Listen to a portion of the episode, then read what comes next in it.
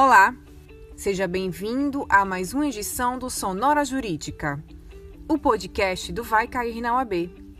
Semanalmente, abordamos termos jurídicos e seus significados na prática do direito, sempre contando com a participação de profissionais da área. Você sabe o que significa o uso capião?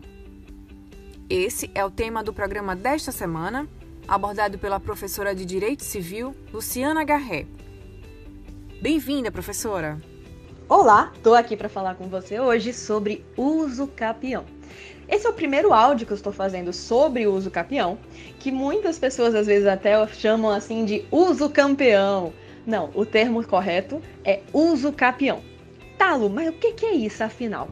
Através dessa chamada uso capião, eu adquiro de forma originária a propriedade. Deixa eu traduzir. Eu estou dizendo para você que agora eu, por preencher ali alguns requisitos determinados pela legislação, eu passo aqui a ser a dona daquele bem, daquela casa, mas pode ser também desse celular com o qual você está aí ouvindo esse podcast. Porque eu posso ter uso capião tanto para bens móveis quanto para bens imóveis.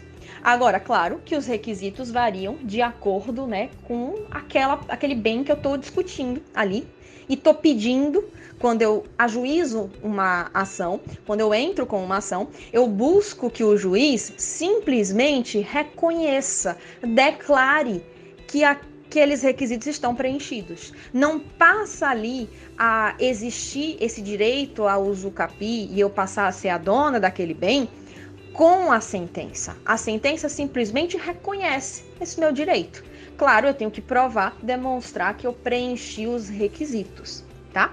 E o que que acontece? Com relação, inclusive, a essa questão da uso capião, é importante você se atentar na, no aspecto do justo título, tá? Pensando aqui especialmente tanto para móveis quanto para imóveis, eu tenho duas modalidades que são bem na mesma lógica.